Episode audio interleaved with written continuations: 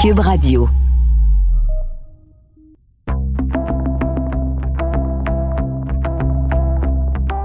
Bonjour, je m'appelle Lito Michaud. De mon studio maison, vous écoutez Et après, un balado où je m'entretiens avec des personnalités publiques, des gens accomplis dans leurs domaines respectifs, à qui j'ai demandé de me partager leur vision du monde d'après, après qu'un virus, auréolé d'une couronne, est venu gouverner en roi et maître nos vies et en changer des contours. Tout ça a commencé par un confinement qui nous a obligés en quelque sorte à s'arrêter et voir le monde autrement.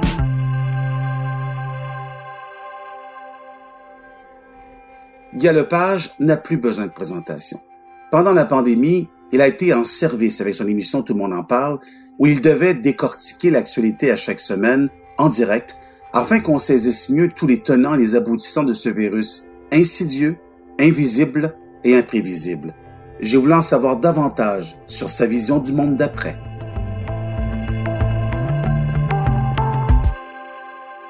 Guy Lepage, merci beaucoup d'avoir accepté l'entrevue. Bienvenue. Écoute, j'avais 10 euh, ou 15 entrevues à faire aujourd'hui avec euh, toutes les plus grandes radios du monde, mais non, je dois parler à José Lito en priorité. Je, je te comprends, chacun, chacun ses priorités. Est-ce qu'on peut rire de tout? En période de COVID? Je pensais à toi tout à l'heure, je me disais, est-ce que l'humour grinçant que tu avais à une certaine époque avec RBO, cet humour où il y avait, me semble, pas de limite, est-ce qu'on pourrait en rire aujourd'hui, trouver un angle pour en rire? C'est sûr qu'il y a un angle.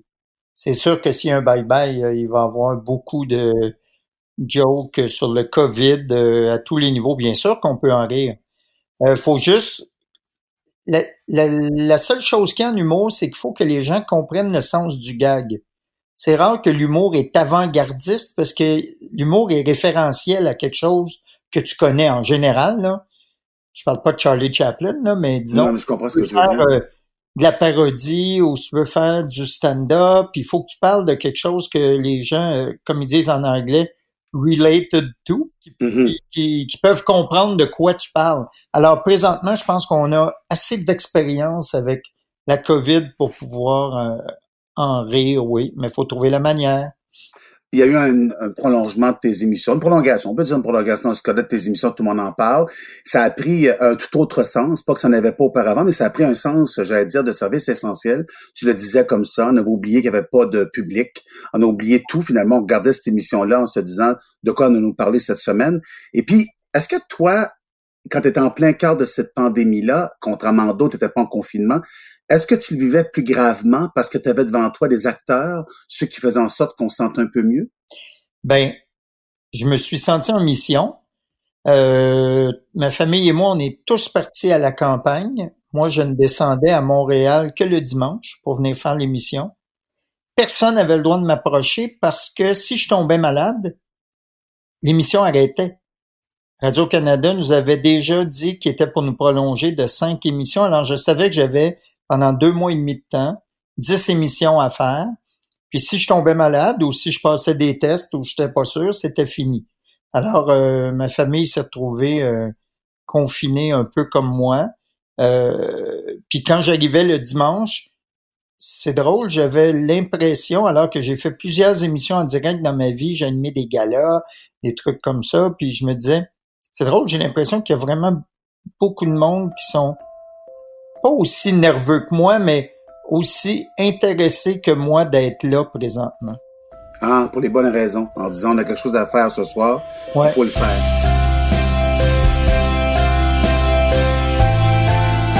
À quoi tu pensais avant de commencer ton émission? Y avait-tu quelque chose en tête que tu avais avant de commencer? Ben, je dirais euh, différents points de vue, essayer autant que possible de faire un bilan de fin de semaine pour chacun des invités.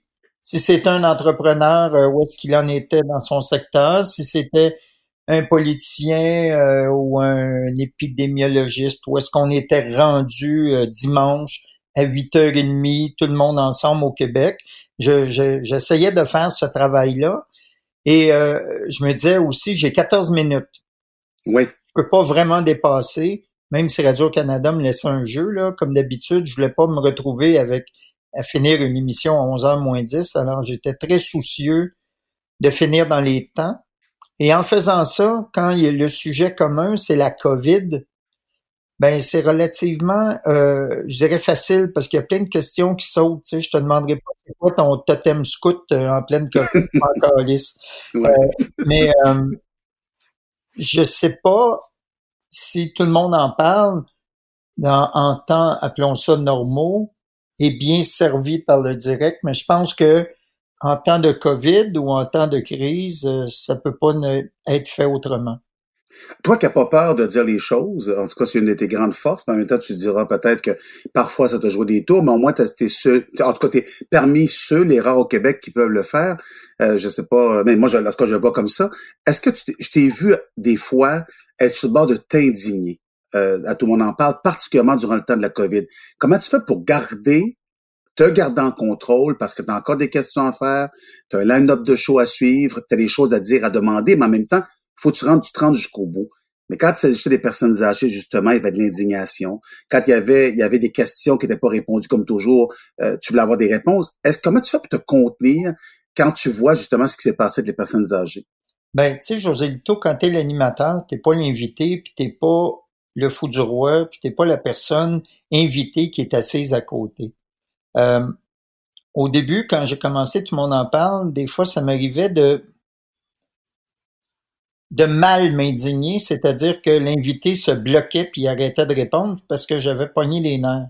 Ouais. Alors que mon but, c'est de le faire parler.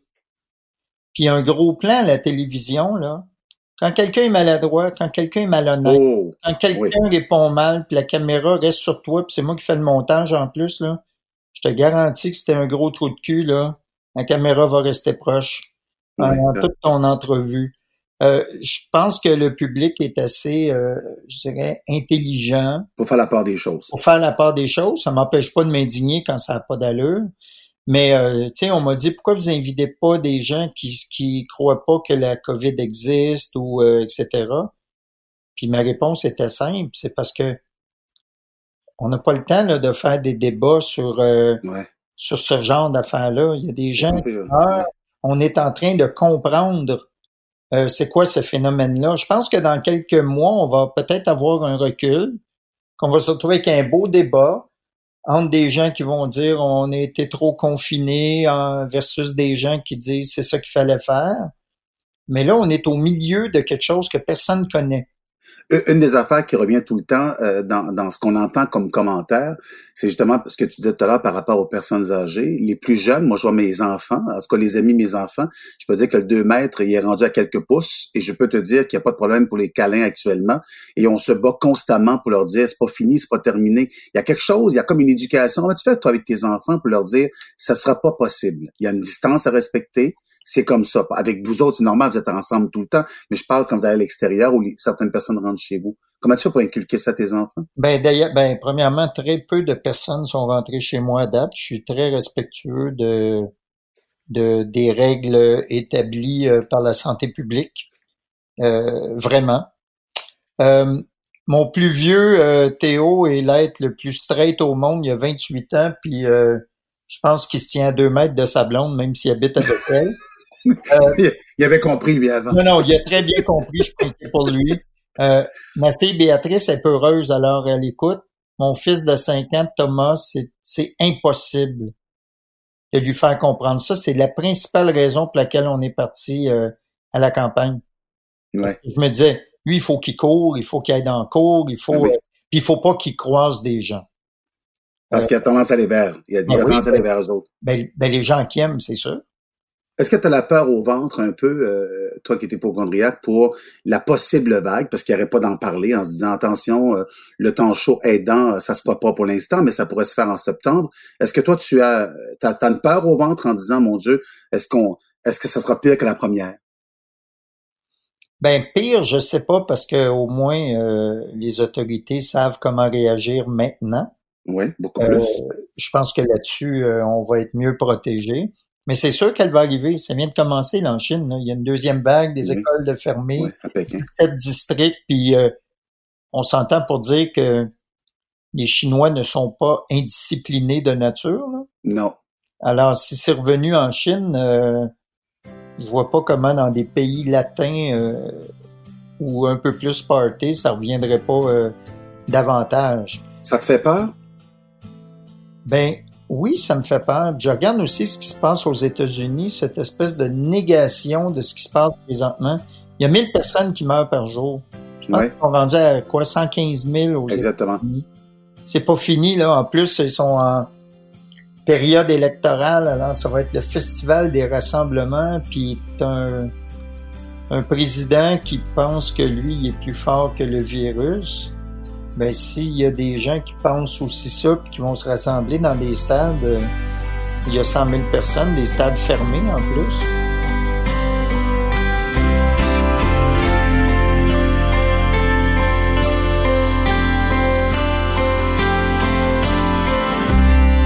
Guilla, toi, toi qui es, en plein cœur de l'affaire parce que tu étais un euh, dans les services essentiels, puis tu avais une émission à mener, puis tu avais des gens interviewés, mais tu avais aussi, as aussi un restaurant dans la vraie vie, puis tu es un gars qui aime le spectacle, puis tu es un gars qui fait la promotion des spectacles ouais. à l'entremise de toutes tes tribunes à toi. Ouais. Quand tu regardes ça, le monde culturel qui s'écroule actuellement, mais quand tu regardes la culture qui tombe, quand tu regardes la restauration qui tombe, qu'est-ce que tu te dis? Est-ce qu'on va s'en sortir après dans ces deux secteurs-là d'activité? Ben, c'est deux sujets différents. Euh, tu veux commencer par lequel? La restauration.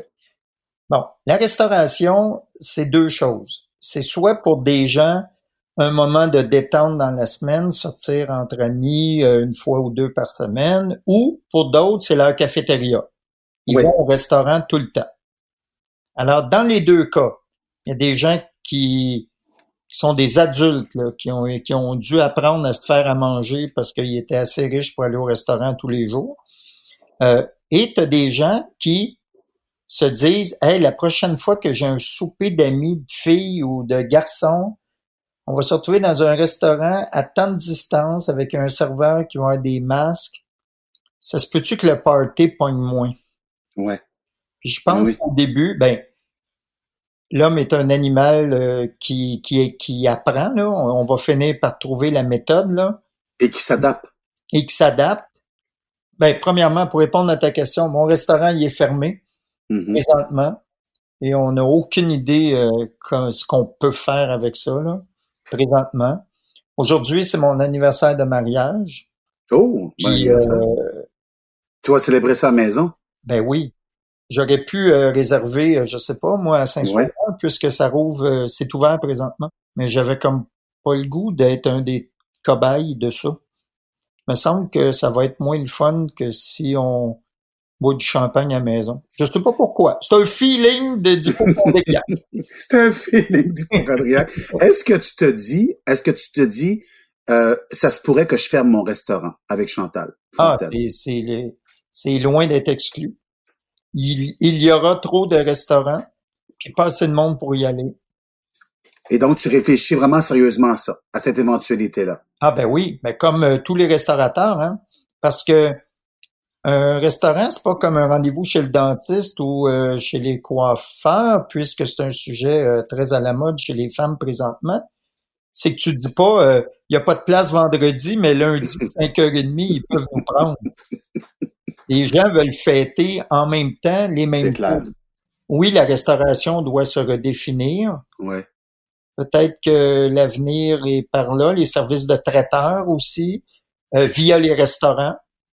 Tu sais, peut-être qu'au lieu d'aller manger à 10 euh, dans un restaurant connu, ben t'appelles le restaurant puis il vient te porter tout ça à la maison pour tes amis. C'est peut-être une solution. Effectivement. Donc, il faut euh, se réinventer, Guilla? Ah, j'ai ça ce mot-là. OK, pardon. Particulièrement pour les artistes. Ah non, mais je pas. Parlons des restaurateurs au moins. Non, parce que tu as raison. Se réinventer pour un artiste, j'ai entendu le ministre dire ça, je pense, pour ne pas la nommer. se réinventer. Non, regarde. C'est affreux, mais je pense que c'est de la maladresse, là, mais bon. Comment tu gagnes un million avec la restauration? Il faut que tu investisses 20 millions au départ. C'est ça, mais il n'y a pas beaucoup d'argent à faire, ça c'est clair. Non, non, mais tu vas perdre 19 millions, c'est ça le gag. tu vas perdre 19 millions, c'est ça. il va te rester un million. Mais, euh, mais les, les, marges de, de, profit sont très minces. Puis il faut que pendant ce temps-là, il n'y ait pas de construction sur ta rue, que qu'il pleuve pas pendant les festivals, qu'il y ait pas, tu comprends qu'il n'y ait pas euh, un virus quelconque qui nous oblige à rester à la maison et tout ça fait chuter des chiffres d'affaires de façon spectaculaire. Alors, les restaurateurs, présentement, là, qui continuent et qui essayent de trouver une façon de s'en sortir, là, tu peux pas te douter comment c'est des guerriers. Ah oui, c'est très admirable. Et la culture? Ben, la culture, écoute, il y a plusieurs domaines dans la culture. Les arts vivants, présentement, sont les laissés pour compte. Oui, parce que ça, c'est euh, pour moi un secteur qui est très important, c'est-à-dire que même s'il y avait, bien avant la COVID, là, il y avait le phénomène de la vente euh, en disque euh, versus les disques et tout ça qui se vendait moins, il y avait quand même un attrait énorme pour le spectacle vivant en disant, je vais vivre une expérience. Ben oui, parce que sinon, tu peux t'acheter en streaming tous les disques. une salle aux trois quarts vide, là, t'es ouais. mieux de te concentrer sur le quatrième mur parce que Il est loin en tabarouette. Euh, Et pas trop éclairer la salle, surtout. Non. Fait que, pour les spectacles vivants, là, c'est, affreux. Je veux dire, euh, c'est affreux. Euh, c'est, c'est la mort, l'agonie, ou en tout cas la, la, la congélation pour encore plusieurs mois.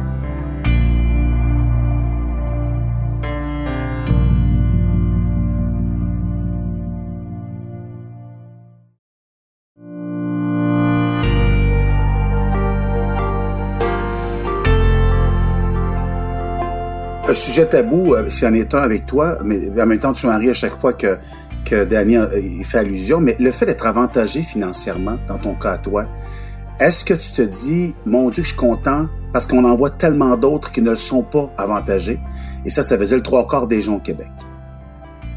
C'est quoi ton rapport avec l'argent dans le cas de la COVID? Ben, c'est sûr que je suis un privilégié, euh, José Lito. En plus, j'ai continué à travailler. Oui. Sauf que euh, j'ai trouvé ça important de la façon dont les deux paliers de gouvernement ont essayé rapidement d'aider les gens, euh, financièrement entre autres. Euh, dans plusieurs milieux, il y en a qui ont été laissés pour compte ou oubliés. Là. Mm-hmm. Il y a des gens qui ont quand même reçu de l'argent du gouvernement, mais en fait de nous tous, parce que c'est nous payons les impôts. Mais euh, je suis d'accord avec ces, euh, ces mesures-là qu'on va payer pendant jusqu'à notre mort. Là. Peut-être même après. Parce qu'on peut pas laisser, on vit dans une démocratie euh, où on aide notre, nos prochains et moi je suis pour ça. C'est quoi les leçons, tu penses, Guillaume, qu'on doit c'est des leçons à tirer à ce stade-ci, mais mettons qu'on se dit qu'on s'en va vers l'après. C'est quoi la première leçon qu'on a à tirer, selon toi, de ces événements-là? Qu'est-ce qu'on doit comprendre? Que on, même si on est des, même si on se dit qu'on peut faire le tour du monde, parce que tout le monde voyage énormément, on vient d'un endroit. Selon moi, c'est cet endroit-là qu'on doit faire croître en premier. Là, je parle par exemple de consommer local. Oui, naturellement. De dépenser autour de chez toi, dans ton quartier, évidemment, quand tu peux. Là, je ne demande pas des gens qui ont pas une scène de pas aller chez Costco. Là mais euh, parce que c'est le seul endroit où ils peuvent euh, faire profiter de leur dollar. Sauf que le dollar qu'ils donnent à Costco, ben, il, y a il y a 60 cents ou je sais pas combien qui va quitter le pays. Alors que le dollar qu'on dépense ici, chez un commerçant d'ici, pour un produit d'ici, jusqu'à un certain point, soit par les impôts, les taxes ou un échange de biens, il va te revenir. Euh, c'est ça l'économie locale. C'est ça l'explication. Encore là, tu as le droit de manger des bananes, là. on s'empêchera pas, faut pas virer fou. Mais je pense que on a réalisé que c'est important de d'encourager l'économie locale. Euh, moi, je le faisais, mais je le faisais sans trop y penser, puis euh, je me privais pas. Maintenant, c'est une préoccupation chez moi. Toutes les choses que j'ai achetées depuis deux mois et demi, je me suis vraiment demandé avant de cliquer, là, ça vient de où, cette gogos-là? Ouais. Puis euh, j'ai essayé aussi d'encourager les commerçants euh, autour de chez moi. Si tout le monde fait ça, déjà, on aide l'économie, c'est de l'entraide.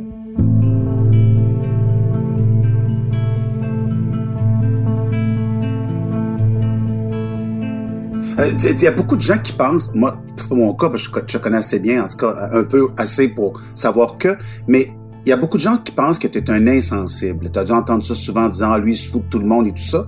Et je, et je te connais assez pour savoir que tu es un de ceux qui est plus touché par les choses, d'autant plus quand il y a un abus. quand il y a un abus de pouvoir, un abus d'argent, un abus lié à la race, lié au, euh, au titre, c'est quelque chose qui t'écœure dans la vie, royalement. Oui, moi je m'indigne de l'injustice. Euh, pour moi, un, un patron, c'est pas parce que c'est écrit sur ta carte d'affaires que tu l'es. Un leader, c'est pas toi qui dis je suis un leader ou je suis populaire. Hmm. C'est les gens qui décident que c'est toi qui es leader ou c'est toi qui es populaire. Le talent et la popularité ne viennent pas toujours euh, par deux. Euh, quand les gens, euh, Pierre Bourgault me disait. N'oublie jamais que tu as une tribune exceptionnelle et qu'on peut te la retirer à tout moment. Puis ça fait 40 ans que je me dis que j'ai une tribune exceptionnelle qu'on peut me retirer à tout moment. As-tu l'impression qu'avec le temps, tu t'es ramolli? C'est-à-dire, j'ai dit dans le bon sens du terme. C'est-à-dire, euh, il y a bon sens à ramollir. Euh. Ah, pardon, excuse-moi. Mais ce que, ce que je veux dire, t'adoucir, être un peu moins euh, sarcastique, caustique, de dire, de mettre plus de nuances. C'est pas le fait de vieillir sans que tu sois vieux, mais c'est pas le fait d'avancer en âge qui nous permet de nuancer un peu les propos? Ben, avoir des enfants, vieillir en âge, certainement, d'être je dirais, euh, tolérant, souriant envers euh, la jeunesse rebelle. Tu sais, je me rappelle euh, quand j'ai reçu Hubert Lenoir, tu sais, puis il parlait pendant l'entrevue, puis moi j'aimais ça, d'ailleurs, je l'aime bien, Hubert Lenoir. Moi aussi, c'est très intéressant. Puis je me suis vu après, le lendemain, en montage, puis j'avais le regard de, du gars qui avait l'air de dire « Eh, TQ, tu sais pas encore de quoi tu parles, tu sais pas ce qui va arriver. » Parce que j'ai été Hubert Lenoir à son âge, tu comprends? C'est clair. J'étais comme ça. Puis là, c'est comme si je regardais quelqu'un qui disait, moi, je fais ça de même, puis pep, pep, pep, puis je me disais, eh oui, mais il y aura des conséquences aussi à ces, à ces gestes-là. Puis si tu les assumes, ben, c'est parfait. Euh, moi, je les assume pas mal toutes, je dois dire. Euh. Tu dirais quoi à, à, à Guy Lepage à 20, 22, 23 ans? Ben, euh, j'y dirais, continue de pas te faire écœurer. Parce qu'à 60 ans, euh, je me rappellerai du conseil, ce que je fais présentement. Euh, J'y dirais, euh, laisse une deuxième chance aux gens. Ah. Ce que je faisais pas nécessairement quand j'étais jeune. Euh, j'ai appris que, en vieillissant, que que ce soit des, des personnalités publiques ou des ou des, des gens dans la rue, que des fois les gens sont pas bonne humeur une journée ou ils sont maladroits socialement. Et si tu les si tu décides en quatre secondes que ces personnes-là sont intéressantes ou pas, ça se peut que tu te trompes une fois sur deux. Mais en même temps, je te dirais, suis ton instinct. Quand tu files pas quelque chose, puis ça t'est déjà arrivé souvent dans ta vie en compagnie de tel genre d'individus, c'est qui fait partie de cette gang-là. Mais donne une deuxième chance aux gens qui sont maladroits. J'aurais dit aussi, n'oublie jamais de remercier les gens qui travaillent avec toi. Tu fais beaucoup, toi. Le métier que tu fais, c'est pas un métier solitaire. Loin de là. Quand tu reçois des prix, il y a le nous facile. Ah oui, oui, ben oui, je le fais, mais je m'en suis, j'ai jamais voulu oublier ça. Euh, moi, j'étais un gars d'équipe. Euh, je jouais dans, je jouais au basket quand j'étais jeune. RBO, c'est une équipe. Un gars, une fille, c'était une équipe. Tout le monde en parle, c'était une équipe. C'est une équipe pour moi, c'est très important que tout le monde dans mon équipe puisse arriver chez chez lui le soir puis dire à son à son chum ou à sa blonde je pense que je suis utile dans cette émission-là, puis ah. si j'étais pas là, ça serait moins bon. Est-ce que tu te sens utile, toi, au niveau de la société qu'il y a? Oui. Oui. Mais j'essaie de rester à ma place j'essaie d'être utile dans les affaires dans lesquelles je, je suis euh, expérimenté ou doué. Euh, oui, je pense que je suis utile. Avant, j'étais divertissant. Et tu es devenu un intervieweur. Et un métier qui, qui m'intéressait pas. Ben, je sais au début, on en parlait beaucoup ensemble. Mais même encore aujourd'hui, euh, tu me verras, c'est sûr que je n'aimerais plus aucune autre émission après tout le monde en parle. Non. C'est ça ma vraie job. C'est-à-dire que je vais peut-être animer des galas parce que j'aime la télé, j'aime la musique, puis j'aime la Saint-Jean parce que je suis ben nationaliste. On me demande d'animer ça, je le fais. Mais pour moi, euh, de l'animation, là, comme euh, tout le monde en parle, ou un talk show, tout ça, je trouve que la plupart des animateurs sont bien meilleurs que moi et beaucoup plus enthousiastes à faire ça. en tout cas, tu le fais bien. En terminant, je vais te demander, quelles sont les véritables séquelles, crois-tu, de cette pandémie? Qui va payer le plus grand prix, le plus haut prix de ça? Tu sais, les bouddhistes disent tout, le temps, sur le compte de qui? Qui va payer la plus grosse note de cette pandémie-là? Ben, ils ont déjà commencé à, payer de leur vie. C'est les personnes âgées. Déjà. Euh, je pense qu'il va falloir qu'on réfléchisse euh, collectivement à ce qu'on fait de nos aînés. Là. Puis je parle pas de nos aînés malades qui ont 88 ans, qui viennent de paralyser, puis qu'on peut pas garder à la maison parce qu'il faudrait faire poser un ascenseur, un lit médical, puis avoir une infirmière à temps plein. Là. Mais très rapidement, on a commencé à parquer nos vieux, beaucoup trop jeunes. Puis je pense qu'il va falloir faire ce que font les Asiatiques et plusieurs peuples européen, c'est de, c'est de vivre avec nos aînés. Puis encore là, là, j'exclus évidemment les, les graves maladies, là. Mais tu sais, je pense que c'est Chloé Sainte-Marie qui, disait, je suis une aidante naturelle, donc je prends une bonne partie de ma vie à soigner quelqu'un à la maison. Est-ce que je pourrais recevoir de l'argent? Ouais. Est-ce qu'elle pourrait être reconnue dans son rôle? Ben, la réponse est oui. Premièrement, tu lui donnes n'importe quelle somme, ça va nous coûter collectivement moins cher qu'envoyer cette hmm. personne-là dans un centre. Je pense que ça coûte 80 000 pièces par année, euh, quelqu'un qui est malade à temps plein. Euh, puis qui est malade, là, c'est-à-dire pas oui. opéré, là, euh, qui est malade, là, qui, qui, qui agonise, puis qui, qui se diminue, là, ça coûte, puis qui est placé dans des centres, ça coûte ce prix-là. Je veux dire, n'importe qui à la maison ferait ça pour le, le tiers du prix, la moitié. Tu trouves pas que cette pandémie-là nous a révélé des choses terribles sur nous? C'est-à-dire, euh, j'écoutais l'autre jour Paul Arcan, et il était chez vous d'ailleurs, il disait que seulement 10% des gens fréquentaient euh, leurs membres de famille qui étaient dans un CHSLD ou dans une maison euh, pour les personnes âgées. 10%. Pourtant, on entendait tout le monde outré devant ce qui se passait, c'est-à-dire des voir mourir comme ça. Tu trouves pas que ça, ça a montré aussi une certaine laideur en nous? Ben, si ce sont des enfants ingrats, oui. Si les parents de ces enfants-là étaient des, des gens qui n'étaient pas intéressés à eux. Ah, là, c'est, il y a une réponse là. C'est pas la même chose. Moi, je vais donner trois exemples personnels. J'ai été élevé une bonne partie de ma vie par mes grands-parents. Mes grands-parents, en fin de vie, là, euh, genre deux ans avant de mourir, un an avant de mourir, se sont ramassés dans des centres et je m'occupais énormément d'eux puis euh, je les aidais financièrement avant qu'ils décèdent.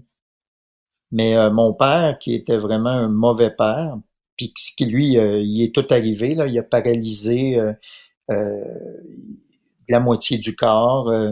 on s'est retrouvé en plein, comment ça s'appelait en 1998, là, la, crise du verglas. Mm-hmm. Je traverse la ville pour aller le soigner à chaque jour, puis le changer, puis le nourrir parce qu'il était pas dans un il n'était pas dans un CHSLD. Et finalement, en fin de vie, euh, je l'ai je l'ai placé. Mais je dois t'avouer que je me disais c'est bien parce qu'il m'a donné la vie que je vais là parce que j'ai pas grand chose à lui dire à ce monsieur-là. Mm. Alors, des enfants ingrats, il y en a certainement. Des mauvais parents qui méritent juste ça, il y en a certainement. Mais chose certaine, parquer nos aînés dans des CHSLD, avec des employés sous-payés et pas assez nombreux, c'est sûr que ça peut juste mener à une catastrophe.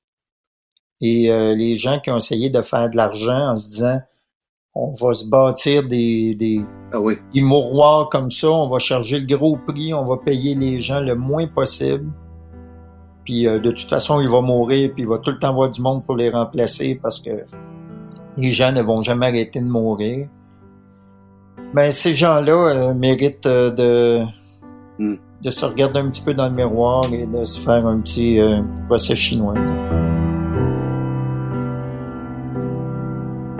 En terminant, dernière question, quand tu parles à tes enfants, comment tu vas pour leur expliquer, je parle pas de celui de 28 ans parce qu'il a tout compris, ou certainement compris beaucoup plus, mais quand tu passes à ton enfant de 10 ans puis 5 ans, ta petite fille de, 5, de 10 ans puis ton garçon de 5 ans, comment tu leur expliques le virus? Comment tu fais pour être capable que toi qui es hypochondriaque, toi qui as des responsabilités, toi qui dois aller travailler, toi qui dois faire des choses, comment tu peux leur expliquer sans dramatiser la situation? Ben, dans le cas de mon plus jeune, Thomas, c'est difficile de pas dramatiser parce qu'il s'est ramassé deux fois à l'hôpital puis il aurait pu y passer à deux ans puis à deux ans et demi puis il ah, s'en C'est vrai, mon Dieu, c'est vrai, je me souviens de ça. Euh, mon fils, mon fils de cinq ans, présentement, son sujet préféré avant de s'endormir, c'est parler de la mort. Oh là! Il a pas un peu tôt? Non, mais il a réalisé qu'il était le plus jeune. Puis il pense que tous les gens, il pense que ses grands-parents, ses parents et son frère et sa sœur vont mourir avant lui puis qu'il va rester tout seul. Oh, question préoccupante. Oui, puis euh, j'ai pas osé lui expliquer qu'on meurt pas nécessairement dans l'ordre chronologique. Non. Euh, ça viendra. Mais lui, il est très préoccupé par ça, c'est-à-dire il oublie c'est un enfant que que c'est dangereux à tous les jours, mais il est très très très conscient qu'on est, euh, on dit qu'on est mortel. Ma petite fille est peureuse, que ça, ça va. Ça, ça va. Mais euh, tu sais, c'est une. En fait, c'est c'est quoi la COVID? C'est une grosse grippe dont on peut clairement mourir. Mm est très, très, très contagieuse. Alors, si on n'en meurt pas parce qu'on a une super santé, moi, j'ai décidé d'agir comme si j'étais asymptomatique. Oui, t'as entendu dire ça. Ouais, moi, je suis moi, ça fait trois mois que je l'ai, euh, José Lito. j'ai vraiment un système de, un système incroyable. Je combats cette maladie-là, mais je l'ai depuis trois mois. Alors, je me tiens loin des gens pour pas leur donner. Mais dis-moi, Guilla, toi, quand on a des enfants à un certain âge, c'est-à-dire une deuxième famille. Ou un âge certain. Un âge certain. Non, mais je veux dire, Véronique a eu son premier enfant à 47 ans. Donc, il n'y a pas une préoccupation supplémentaire en disant, faut que je reste vivant? Ah, ben oui. Mais, tu sais, moi, ma mère, euh, elle m'a eu à 20 ans, puis elle est morte à 40, genre. Ouais, ouais. Alors, euh, ouais, OK. À partir de là, tu sais, moi, moi, quand j'avais, moi, à 20 ans, ma mère était décédée. Alors, moi, mon fils qui a 28 ans, il est, déjà rendu plus loin que moi. Fait que moi, si je suis capable déjà d'amener mes enfants euh, à la vingtaine ou au début de trentaine, là, euh, je vais avoir fait ma job. Là. Après ça, euh, t'as plus besoin de tes parents à part pour leur emprunter de l'argent. Dit-il après avoir toussé. oui. Oui, parce que je suis asymptomatique, mais des fois, il faut que je tousse. Oui, mais je suis très content de pas te voir actuellement, de le faire par téléphone. T'es super fin. Merci beaucoup, Guy. Merci beaucoup, beaucoup. Merci, José Lito. À bientôt. Salut, Bye bye.